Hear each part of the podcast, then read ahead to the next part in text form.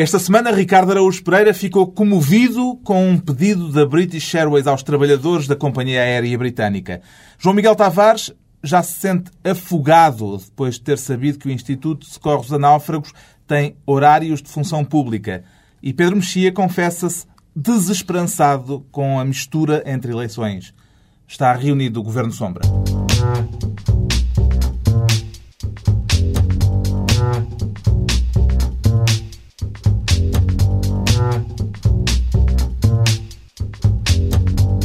Viva, sejam bem-vindos. Tal como se previa, a moção de censura do CDS ao governo foi chumbada, mas José Sócrates admitiu pela primeira vez erros de governação.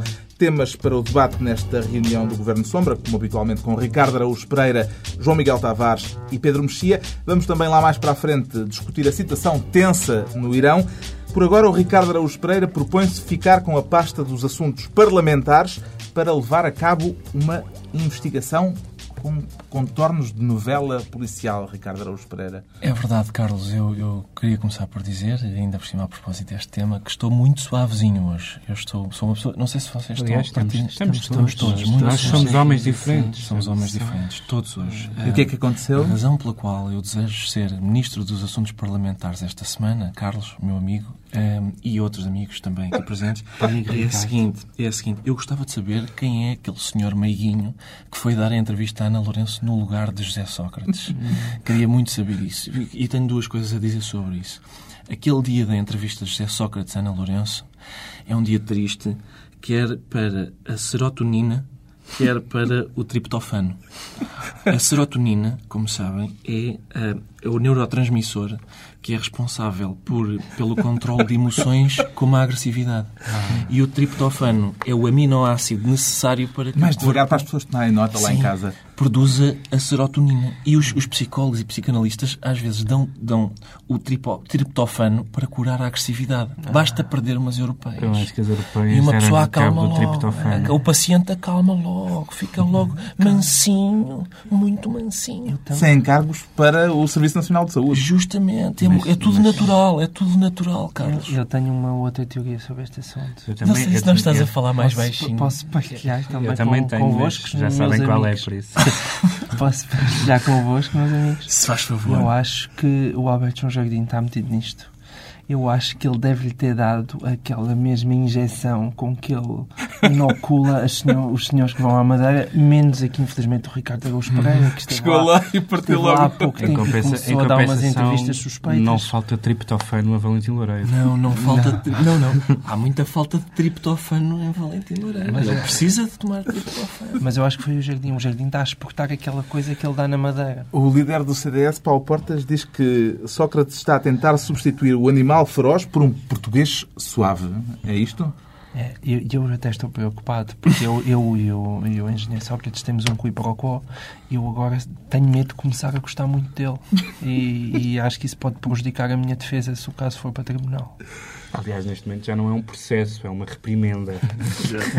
Depois das europeias. Na entrevista na SIC, Sócrates, apesar. Eu também tenho que baixar o tom, é? Claro, é, estamos todos muito suaves. Tens que fazer Ana Lourenço. Sócrates, apesar de reconhecer alguns erros, mostrou. Vai ser difícil.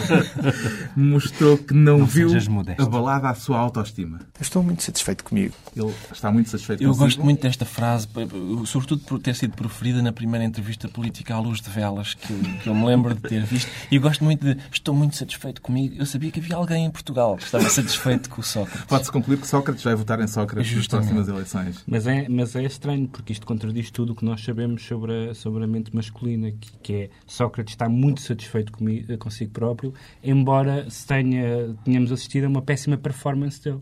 Coisa que, em geral, na mente masculina está associada. Sim, mas ainda bem... Não... Mas eu achei que foi uma tirada agressiva aí que não vem a propósito. Não achei. Eu achei Esta suave. Achei Esta suave. Pedro. Ah, do Pedro é agressiva. É agressiva, não fica melindra o novo espírito do nosso programa. Que a serotonina... Sabe que o país a querer ficar em paz. estimular a tua serotonina. Agora, eu queria só dizer o seguinte. Esqueci-me do que era, por causa da serotonina do Pedro. Mas era muito giro, era tão giro. Fica para depois. Fica para depois. Quando interrogado sobre os cenários pós-eleitorais, José Sócrates não deixou margem para dúvidas.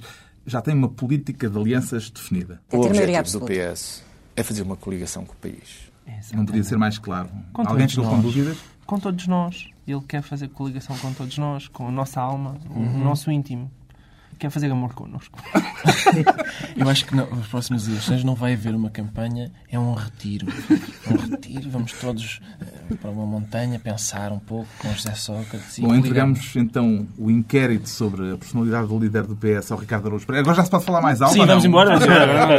Pronto, ao João Miguel Tavares é desta vez atribuído o pelour das obras públicas, quer intervir na polémica do TGV em alta velocidade ou em velocidade alta? É essa Miguel Tavares? precisamente a questão. Fo- Foste diretamente. Posso só interromper para dizer que já me lembrei do que era? Ah, agora- É muito rápido. Mas é só então não porque- podes dizer assim. É porque... Não, tenho que voltar ao... Tens Ah, voltar à voz antiga. Só porque, se bem se lembra, no último programa eu disse que, eh, por causa da morte de David Carradine, a autossatisfação estava em perigo. E agora Sócrates está satisfeito consigo próprio. E, portanto, voltamos a, a- a alguém, alguém dê bom nome à autogratificação. Voltamos então ao TGV. Sim, é verdade. É que há, há gente que na- nas resoluções de ano novo eh, promete deixar de fumar e fazer exercício físico. E a minha resolução de ano novo foi mesmo estudar o dossiê do TGV. Mas como geralmente acontece que as Não resoluções... alusão ao Primeiro-Ministro. Vou deixar de fumar. e- não é, não é, não é. Como todas as resoluções têm sido mais falhada, mas, hum, mas no entanto tenho lido várias opiniões sobre o assunto e ainda recentemente o editorial do José Manuel Fernandes desta semana colocou e com toda a razão centrou a questão naquilo que é essencial, que é parece que a grande dúvida hoje em dia em volta do projeto TGV é saber se nós vamos ter alta velocidade ou pelo contrário, velocidade alta. É porque parece que nós já temos velocidade alta ah, nos alfas pendulares até ao Porto, mas nada nos garante que com TVGV venha a, a alta É velocidade. o que se chama uma questão técnica. Exatamente. E estando eu ansioso, ou por outro lado, ansioso estando eu por discutir este assunto, foi com uma certa tristeza que vi ser eh, chutado para, pelo menos, pelos vistos para 2010, este caso do TGV. Portanto, acho, acho que ficou aqui um assunto importante para, para debater. Para debater, sobretudo, pelos irmãos Dupont. é, é claramente... Diria mesmo mais. Sim, é claramente o par indicado É para. O que é estranho é que tenha surgido, a certa altura, tenham surgido dúvidas sobre as qualificações como engenheiro do Primeiro-Ministro, porque ao ler, eh, nomeadamente blogs, jornais também, mas blogs, eh, eu tenho reparado nos últimos anos que há legiões de pessoas com capacidade técnica para discutir onde deve ser o novo aeroporto e porquê, quando e como deve ser feito o TGV, e as pessoas sa- sabem tudo. Quais são as calhas eh, portuguesas, e a bitola. A bitola, A a diferença bitola, da gosto bitola. muito da bitola A europeia quantidade- e a bitola A ibérica. expressão calhas não me parece muito calhada para a, esta quanti- a discussão. quantidade de gente, peço desculpa, mas eu também não acabei o curso de engenharia. A quantidade de gente que, que discute a bitola nos blogs é uma coisa espantosa. E, portanto, não se pode dizer que não haja capacidade técnica no país, porque há. Eu queria já agora só registrar, que, a propósito do comboio de alta velocidade, a alta velocidade a que o Governo muda de opinião sobre se vai ou não investir Ora, no comboio de o alta PS velocidade. Eu não estava, porque eles estão, é que, que, eh, dois meses antes das entrevistas, estão com uma convicção tão profunda, estão uma certeza tão grande sobre como aquilo tudo é necessário, depois perdem umas eleições, está bem, ok. O PS indignou-se com a exigência do PSD logo nas eleições que não eh, devia ser eh, aprovado nada de irreversível antes das eleições eh, de- das legislativas. Hum, Agora, acabou por fazer a vontade à oposição. Houve aqui um recuo socialista. Tal como, tal como, o PS, tal como o PSD lançou, lançou o TGV e agora não quer. Quer dizer, isto no fundo é sempre aqui uma dança muito engraçada entre, entre os dois partidos. O é? TGV vai tornar-se uma questão, parece estar a tornar-se uma questão central para as próximas eleições. Quer dizer, às tantas vamos estar a refrendar o, o TGV com o Mas caminho eu- que as coisas estão a tomar. Eu acho que a atitude, apesar de tudo, foi coerente. Dentro desta perspectiva de sermos todos amigos. Estamos e a fazer isso outra o vez? Ah, Estamos não, é, não, é porque cada vez Estamos que a gente de- temos que falar do governo e de- desse lado compreensivo. Com certeza. Pronto. O João Miguel Tavares fica com Eu as obras públicas e com o dossiê Estou a TGV. encontrar o meu eu íntimo. Ao mesmo tempo, o Pedro Mexia escolhe, desta vez, a pasta da cultura.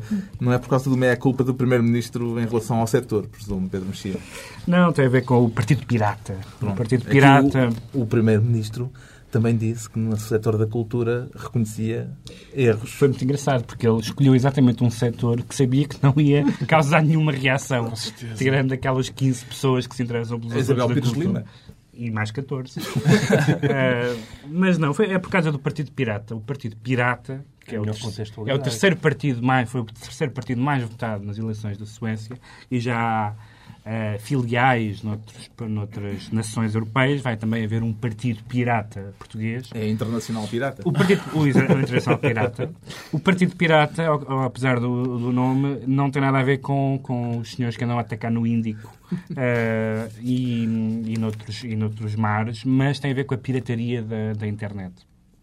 E, basicamente, o que eles defendem é que a pirataria uh, é um direito. Uh, e, e, isto acontece no mesmo momento em que tem, tem, tem a legislação que está a ser uh, apresentada em França, foi felizmente chumbada pelos tribunais, para que quem faça pirataria informática seja punido até com a, a, simples exclusão da internet. A, pessoa que faça pirataria, a internet seria desligada. uh, e o Tribunal já vai dizer que, enfim, que isso de alguma maneira prejudica os direitos dos cidadãos, de alguma maneira. Uh, e, sobretudo, agora que vimos como a internet e outros, uh, e outros métodos são importantes em países como o Irão e em países onde a liberdade não Houve está um boicote nas eleições portuguesas porque uma, uma, uma, povoação não tem acesso à banda larga. Portanto... E houve um senhor que votou duas vezes também. porque tinha um cartão e tinha um novo e experimentou os dois. Mas um, isto é interessante porque uh, uh, em, a Virgin uh, de Nova York fechou esta semana. Uh, e estão a fechar centenas de lojas disto em todo o lado. E, portanto, há aqui um problema sério da, da indústria em parte o cinema, mas sobretudo a indústria da música. Os músicos estão a reconfigurar completamente as suas carreiras, que já sabem que não, pode, que não podem ser construídas à base de venda de discos, mas de concertos, merchandising, etc. E é interessante que um partido político e aparentemente um movimento europeu se tenha construído à base desta ideia e, sem grandes eufemismos, chame, se chame Partido Pirata. Ou seja, defenda que a pirataria é, de repente, um direito novo, o direito à pirataria. Ou seja, o direito a nós, na internet, termos acesso ao que quisermos. Isto vai revolucionar completamente tudo aquilo que nós entendemos por direitos de autor, liberdade de expressão, etc. etc. Ricardo? Eu acho ótimo este Partido Pirata, de, eh, sabendo que os outros estavam dedicados a outro tipo de pilhagem, uh, a ver agora este especificamente para, para a internet. Acho, uh, foi o teu momento chupista, é... de chupistas. Sim, tu és um bocado pilhado. Eu, eu sou, eu sou mais na pele, enquanto a ti... És, o Pedro livros do, o Pedro Mexia tem esta posição, não, porque são os livros da poesia não há download do Senhor Fantasma na internet. É por isso tens isto na eu acho que é, o tens esta império tem sido mais destacado. Não sei se repararam nesta pequena inversão de esquerda-direita em relação a este pequeno assunto. Mas olha que é... Olha, mexia, um verdadeiro homem de esquerda e Ricardo Esparraga à minha direita. Como sabes, o YouTube foi muito importante para a explosão dos gatos. Explosão no bom sentido. E há muita gente que ainda não perdoa isso ao YouTube. então o Pedro Mexia fica com a pasta da cultura. Daqui a pouco a situação no Irão e a moção de censura do CDS-PP. Não, não é que tenham alguma coisa a ver uma coisa com a outra. Temas que marcaram a semana, ambos. Por agora, os reflexos da crise e a pedido da British Air, o pedido da British Airways aos seus funcionários para que aceitem trabalhar de borla por um período de uma semana a um mês uma sugestão que comoveu o Ricardo Araújo Pereira. O que é que há de comovente nisto, Ricardo? Há comovente a recuperação de, de textos antigos. Acho eu que tenho visto sinais de que a crise fez com que a, a bula Doom Diversas, que é conhecida de todos nós, acho eu, foi, foi, é uma bula Depois do Papa. da química. Sim, agora, agora, agora vamos a, um pouco de a bula Doom Diversas. Eu queria, eu queria protestar contra esta ideia deste programa ser preparado em casa. É uma, é uma ideia algo repugnante Atenção. ao fim destes meses todos. Toda a gente sabe que isto são coisas que me ocorrem quando o microfone é aberto. A bula Doom Diversas saiu de memória. É uma bula do Papa Nicolau V dirigida ao nosso rei Dom Afonso V. E é a bula que, lhe dá autorização para subjugar o sarraceno e condená-lo à perpétua escravidão. Agora, isso e, e a British Airways. é basicamente trabalhar okay. de graça. Já se há outra, a ideologia. Há uma sinonímia interessante para trabalhar de graça, que é de facto esta ideia gira da escravatura. Eu quero dizer o seguinte, eu, eu assim também sou gestor. Olha, há, há crise, É pá, só se vocês trabalharem de graça. Eu assim também consigo. Eu também consigo. Eu lembro-me quando foi o problema da Auto Europa, aqui há tempos. Agora está, está outra vez. Pois. Um, e o problema está. da Auto Europa, Pois um está. senhor da Auto Europa disse: os trabalhadores com sotaque estrangeiro, disse, os, os trabalhadores têm que escolher. Uh, têm que escolher. Entre- o, que é que é, o que é que é melhor? É trabalhar ao sábado de borla ou é manter o emprego? Isto, atenção, isto é válido para tudo. O que é que é melhor? É levar um chapadão por semana ou manter o emprego? Isto é válido para os, para os trabalhadores aceitarem qualquer condição. O que é que é, ma- o que é, que é pior? É fazer amor com um moçambicano dos grandes ou a manter o emprego? Quer dizer, os, os patrões, a partir de agora, podem dizer o que quiserem, porque realmente, perante a perspectiva de perder o emprego, qualquer coisa é melhor. Portanto, entre perder um emprego e um moçambicano dos, Dos grandes, grandes. Eu não dos encontras grandes aí, de sei lá, digamos, pequenas matizes. não sei. Um grande Não sei. Pode ser um médico.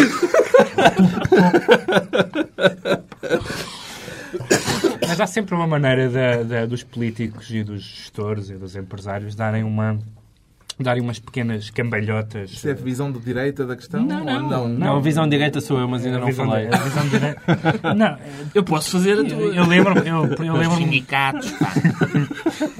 há uma Cambada. famosa há uma famosa declaração de uma de uma ministra ou de um ministro ou de uma ministra do trabalho eh, de um governo de direita francês quando se dis- se discutiu a questão do trabalho temporário e a esquerda manifestou-se muito contra esse conceito de trabalho temporário. E esse político ou política não me lembro já quem era disse esta frase que eu achei encantadora que é mas então, se até o amor é temporário, por que não o trabalho?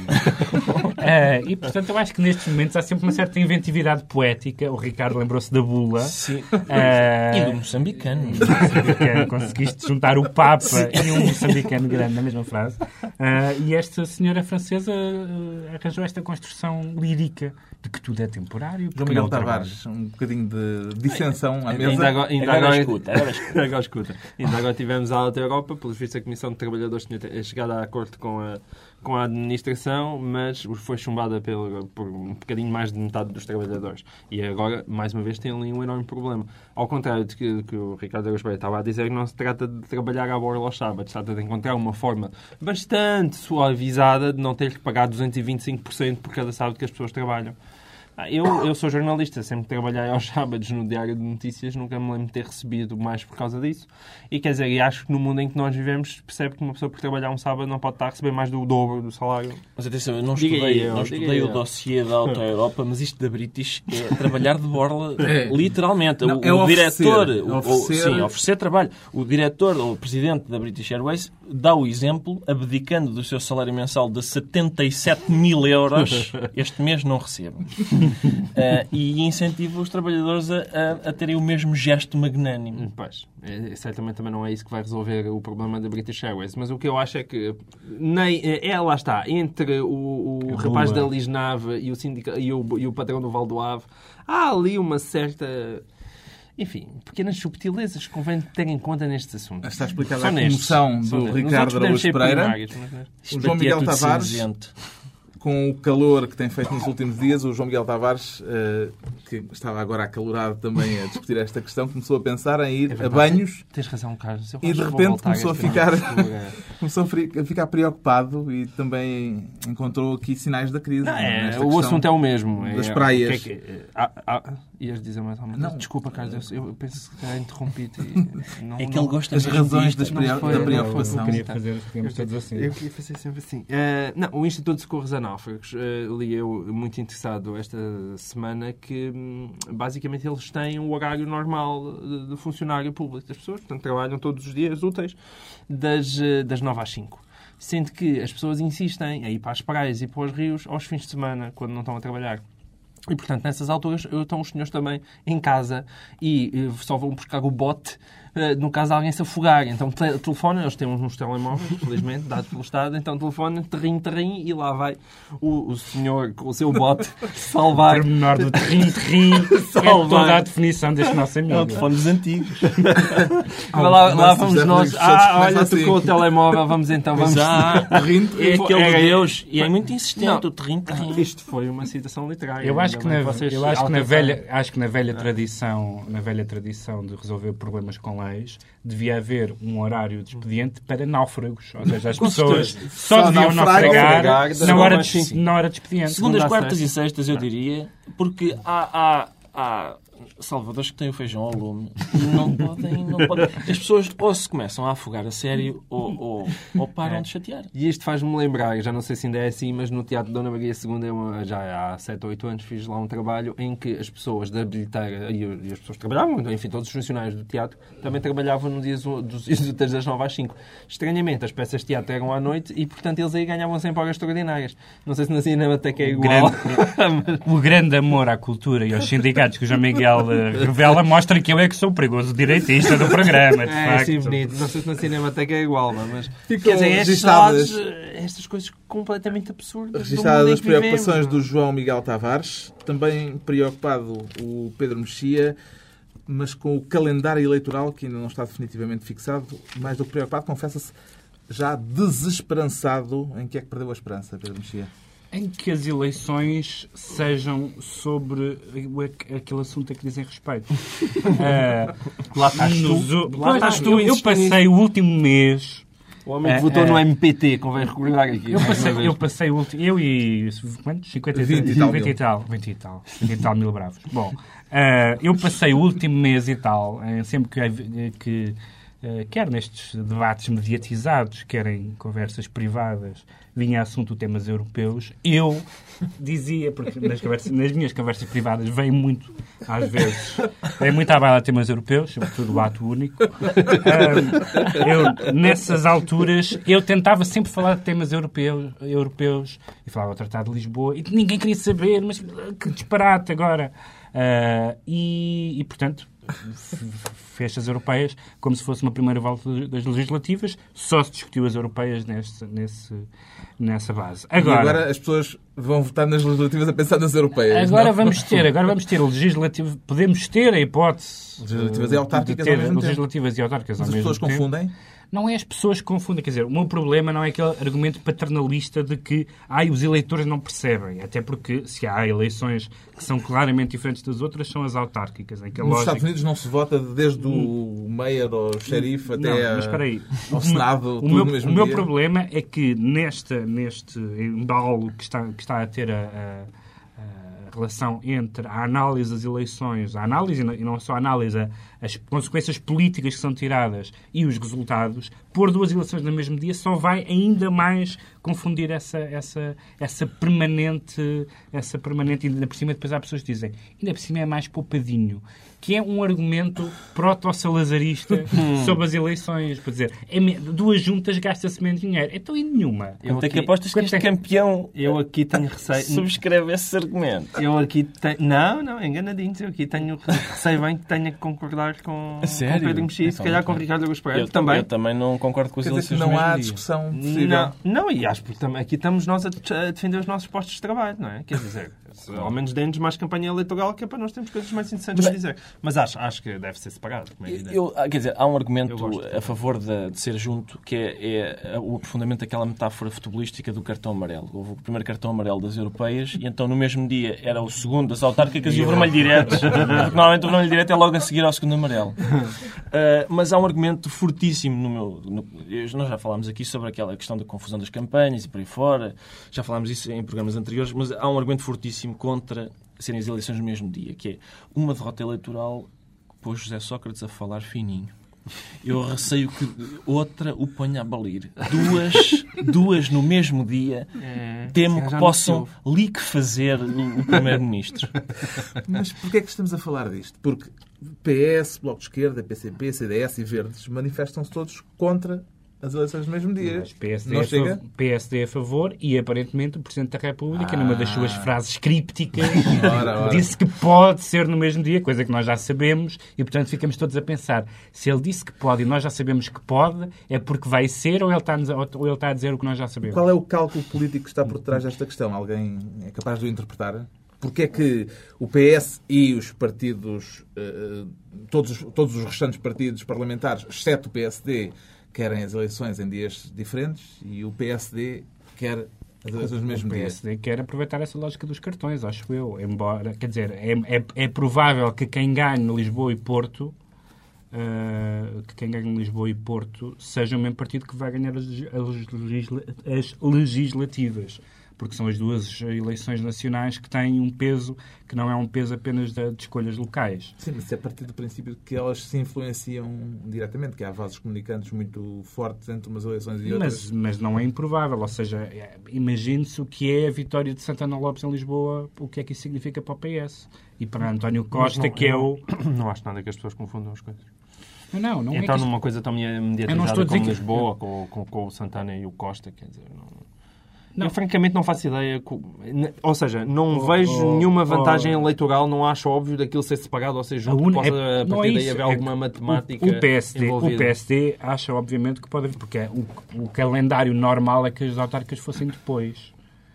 E o PSD vê alguma vantagem em que sejam simultâneas, porque espera eh, acumular uma dinâmica, uma sinergia. Uma, uma dinâmica. Uma sinergia. Bom, vamos ficar à espera da decisão final do Presidente da República, parecendo certo que há convergência na data de 11 de outubro, pelo menos para as autárquicas. Os ouvintes que queiram intervir no debate têm à disposição o blog governosombra.tsf.pt e com as eleições já no horizonte, o CDS apresentou uma moção de censura ao Governo e o debate no Parlamento girou mais em torno da oportunidade política da moção do que em torno da política do Executivo propriamente dita. Foi uma jogada política acertada por parte de Paulo Portas esta de apresentar uma moção de censura neste momento, Pedro Mexia? a, a- a apresentação de moções de censura que não têm hipótese de ser eh, vencedoras deve, deve ser limitada a, a casos muito graves. E esta já é, suponho, a Era a quarta, quarta. moção de E a censura. segunda do CDS? A, a- a quarta moção de censura apresentada a um governo que tem maioria parlamentar e absoluta, que não é a mesma coisa, como descobrimos esta semana. Ah, não me parece que, que faça muito sentido. Sobretudo, não me parece que faça sentido ah, a lógica, como dizíamos há bocado, de fazer uma moção de censura na sequência de resultados eleitorais. Portanto, acho que, é- acho que foi uma, foi uma, uma possibilidade do, do CDS brilhar no Parlamento, coisa que tem feito com alguma frequência, com, com os inquéritos parlamentares, etc. Mas não teve efeito nenhum. O PSD foi criticado por ter, foi a expressão usada, ido a reboque do CDS. Devia ter-se abstido, como aconteceu nas outras três moções de censura anteriores, ou assim expor-se. Não, isso eu não acho. Quer dizer, a partir do momento que a moção de censura está na rua, o PSD eh, não faria grande sentido estar-se a abster, tendo em conta a posição altamente crítica em relação ao, governo. Quer dizer, isso, isso acho que não. Acho que o PSD votou contra, não acho que seja significativo, acho que faz, faz sentido. Naquele caso, agora, concordo com o Pedro, a moção em si eu acho um absurdo, porque faz sentido ahm, levantarmos as mesuras sobre atos concretos que possam, de alguma maneira, ser escrutinados pelo próprio Parlamento e que seja alguma coisa que pudesse ser discutida. Qualquer O derrota nas CDS quis marcar claramente Sim, o exatamente, terreno mas derrota nas europeias é um absurdo. Quer dizer, ninguém envolve uma, Faltam três meses para liderar a contestação ao governo moção de censura por causa dos votos não é? é, um, é, um, é, um, é um golpe legítimo do CDS, mas é um golpe mediático, não tem nenhum e político, não tem outra, não tem outra. Normalmente as melhores jogadas políticas são aquelas em que uma pessoa não percebe que se trata de uma jogada política. Ora, apresentar o partido, o partido menos votado das últimas eleições. Não, não Apresentar menos votado dos cinco, não, não, quer dizer, dos cinco, dos cinco do costume. Apresentar uma moção de censura para liderar a oposição a um, mês do final da legislatura, é, como quem diz, ok, três anos e onze meses aguentámos deste governo. Agora, desculpa, Sócrates, este último mês, desculpa, mas não. Uma moção de censura que é para cair. É uma coisa um bocado absurda. E depois há, há aquela questão do PSD votar favoravelmente uma moção que, ao que parece, era, dizia, eles subscreveram uma moção que dizia o CDS, como partido que claramente lidera a oposição, e o PSD, voto a favor. O PSD está, acho eu, ainda à procura de perceber o que é que vai fazer com a vitória nas eleições. Porque a grande diferença entre o PS e o PSD na- naquela noite europeia era que a sede do PS, do PS estava às moscas, para desgosto da maior parte dos militantes que gostariam que estivesse lotada, e a sede do PSD estava lotada para desgosto de uma boa parte dos militantes que gostariam que estivesse às moscas. Ah, e, portanto, eles estão ainda a perceber de que forma é que se organizam. Mas para- foi, mas foi curioso ver eh, a falta que fez Rangel no debate parlamentar. Eh, e a dependência que de repente o PSD tem em relação a- ao seu chefe de bancada e agora lida a deputado europeu. Bom, por cá as eleições ainda vão ser. No Irão já foram e uma semana depois de anunciados os resultados a situação continua explosiva. A contestação de rua está a pôr em risco o regime dos ayatollahs, Ricardo Araújo Pereira. Eu acho que sim. Quer dizer, o problema, eu acho, parece-me que o problema do Irão é que eles têm. O problema que nós temos cá com as sondagens, eles têm com os resultados eleitorais, que são, fantasiosos. Toda a gente percebe que são fantasiosos e, portanto, hum, este tipo de contestação naquele tipo de país não, era, não é especialmente habitual. E, portanto, Contestação e recontagem. Ou seja, quando, quando uma, uma teocracia diz, ok, pelo menos recontagem fazemos, é uma cedência que, que, que fala muito. Um aspecto novo parece estar a ser a importância das redes sociais da internet na mobilização dos opositores da Ahmadinejad. É um fenómeno esporádico ou Eu, eu queria me retratar de tudo o que escrevi sobre o Twitter até hoje, porque eu, eu falava mal do Twitter baseando na, na utilização dada ao Twitter pelo Henrique Monteiro e por outras pessoas que eu achava que não, não contribuíam muito para dar bom nome ao Twitter. Mas no Irão o Twitter tem sido muito, muito Gente que está a ser oprimida por um regime ditatorial pode usar o Twitter. É isso? Podemos, É podemos concordar é isso, nisto? É isso. Podemos, podemos. Só essa mesmo. Barack- E- Mas há também um lado, eu acho que há aí um lado também de conforto de saber, pelo menos, que os regimes ditatoriais há sempre aquela gente nova que de facto não tem muito 70%, interesse em andar vestida de preto e a andar a 70%, chibatar. 70, senhoras. chibatar, sim, mas por quererem. Uh, 70% da população tem menos de 30 anos. Isso é uma coisa que demograficamente. Quer dizer, o facto de 70% dos iranianos terem menos de 30 anos uh, torna quase automaticamente impossível que um ultraconservador tenha tido 60% dos votos. Quer dizer, parece-me evidente. Barack Obama foi muito cuidadoso a comentar o que se está a passar em Teherão. Há razões para estas cautelas fez todas, João Miguel Tavares? Fez muito Eu acho que sim. Fez Claro. muito bem porque não, Eu a acho pergunta que não, é, não não foi é- dirigida à não é pessoa certa. Não, não, não. Ricardo Araújo Pereira. não apostou. Não, não o apostou. grande amigo de Barack Obama, não é? Barack Obama fez é o bem em ter aquela cautela toda, só reagir dois dias depois, de uma forma muito cautelosa. Eh, Eu não faço a mínima ideia. Não, fez, é fez, nada fez- para dizer. fez, fez obviamente, fez obviamente bem, porque, porque assim Ah, o regime, o, é uma opinião o regime não pode, não pode dizer que o candidato reformista é o candidato dos americanos. Uhum. Os americanos não disseram nada sobre isso. Obama que demonstrou esta semana não hesitar em recorrer à força, ao contrário eh, daquilo que tem sido dito dele, eh, recorrer à força sem nenhum tipo de diplomacia mesmo. Hey, get out of here. That's the most persistent fly I've ever seen. Nice. Now, where were we? that was pretty impressive, wasn't it? I got it. I got the Got the sucker. Eu, eu queria dizer para os ouvintes de extrema esquerda, todos que nos estão a ouvir e que diziam que Bush tinha sangue nas mãos, Obama tem sangue nas mãos. É preciso É, explicar neste para momento. quem não está a par da história ou não tenha visto as imagens que o que se ouviu foi o presidente americano a matar com uma palmada vigorosa uma mosca que estava a incomodá-lo durante a gravação de uma entrevista. Alguém quer sair em defesa da mosca? Eu gostava, aliás, o Al Gore de certeza que está horrorizado com este episódio. E há vários budistas que Claro. Exato, estão, era isso que eu ia estão- perguntar. Não há budistas a esta mesa, Esta não há. Eu- eu- Não, esta esta não. mas nem mais um voto budista para Obama. Eh, Agora, dizer que ele é uma pombinha, toma. É interessante registrar que Obama guarda aquele vocabulário I got the sucker, que é o mesmo vocabulário que uh, Bush tinha para o Saddam. We got him! Ele guarda para insetos. Isso é uma coisa engraçada. Vamos então aos decretos. O Ricardo Araújo Pereira decreta alegria. Atenção, eu diria atenção ao movimento Nova Esquerda. O movimento Nova Esquerda, eu temo que o movimento não seja nem novo nem de esquerda e, portanto, isso, que a esquerda não seja nem esquerda nem nova. Mas é primeira- detectou tristeza nos Sim, amigos de há Alegre. tristeza nos Amigos de Alegre. É um movimento interessante, é um movimento chamado Nova Esquerda que se quer constituir como partido e são alegristas que querem for- formar um partido porque estão desiludidos com Manuel Alegre, por ele não ter querido formar um partido.